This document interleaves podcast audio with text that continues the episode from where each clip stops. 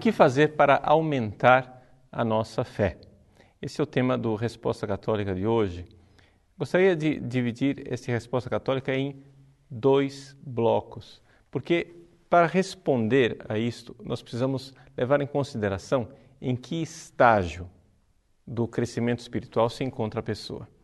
Ou seja, se se trata da fé de um principiante ou se trata da fé de uma pessoa já mais adiantada no processo espiritual, na caminhada. Comecemos então com a fé dos principiantes. Bom, em primeiro lugar, é necessário é, você se recordar que a fé é um dom de Deus. Então, é uma graça que vem de nosso Senhor.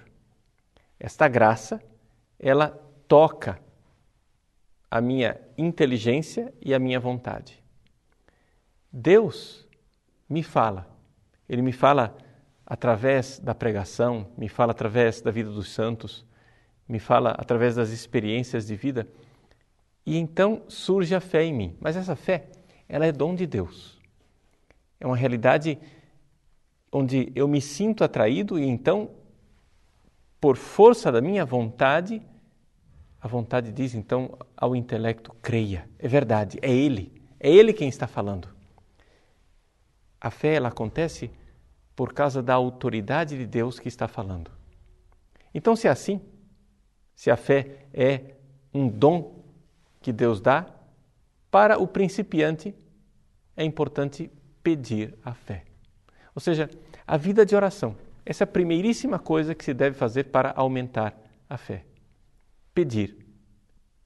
Como foi o exemplo do pai do menino epilético no Evangelho de São Marcos, capítulo 9, versículo 29, onde ele diz assim: Eu creio, mas ajuda-me na minha falta de fé.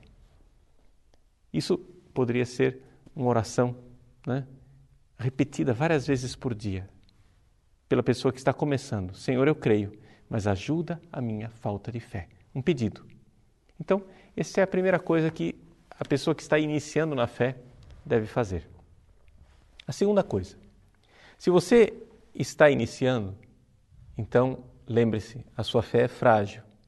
Uma coisa é uma árvore frondosa já formada, outra coisa é o brotinho tenro, pequenino, que muitas vezes, para ser preservado, precisa ser levado numa estufa, num lugar protegido, não é isso? Então, se você está iniciando a fé, a segunda coisa que você deve fazer é evitar os perigos. Primeiro, o perigo são as sugestões diabólicas. Ou seja, o demônio está interessadíssimo em que você perca a fé. Então, essas sugestões diabólicas vêm pela sua imaginação ou vêm pela conversa de uma pessoa. Essas sugestões, elas vão vindo. Como é que nós podemos combater as sugestões diabólicas? Somente indiretamente, ou seja, fugindo. Você está no início da caminhada. Nem mesmo os avançados, os provectos devem enfrentar o demônio de frente, mas principalmente você. Se distraia. Fuja daquele pensamento. Se vem uma sugestão de falta de fé, não fique agora matutando e pensando, não, eu sou uma pessoa crítica, uma pessoa que é intelectual, então eu preciso pensar e pensar e pensar má estratégia. Você está no início. Ninguém coloca uma árvorezinha nova numa intempérie, no meio de uma tempestade. Ela não irá resistir. Fuja, combata indiretamente, se distraia. Não pense, faça o sinal da cruz e vá em frente. Não dê atenção às sugestões diabólicas. Outra coisa que você deve fazer para defender a sua fé é evitar leituras perigosas leituras de questionamentos de pessoas que escarnecem a igreja ou que falam mal contra os dogmas, porque nesse tipo de leitura a sua fé ela não vai se fortalecer. E terceira coisa que você deve fazer é evitar a soberba intelectual, que é aquilo que eu disse, você eh, bancar, né, o, o cara crescido, não, eu já tenho fé, eu sou robusto, ninguém me ensina. Veja, você é um principiante principiante precisa aprender E ninguém consegue ensinar nada a um soberbo. O cara que já sabe não aprende de ninguém.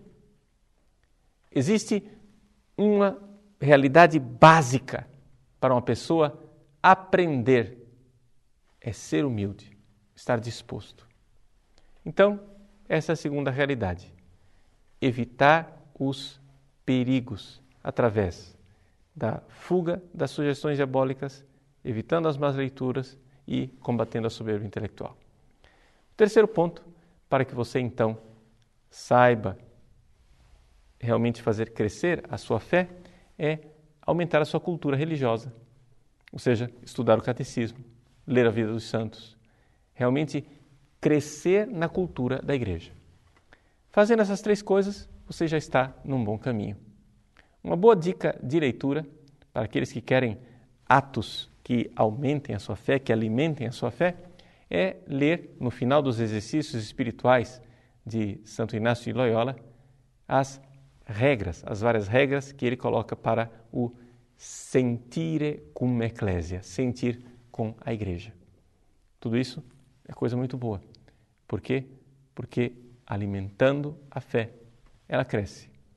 Quando ela então for uma árvore frondosa, você poderá passar para um próximo estágio.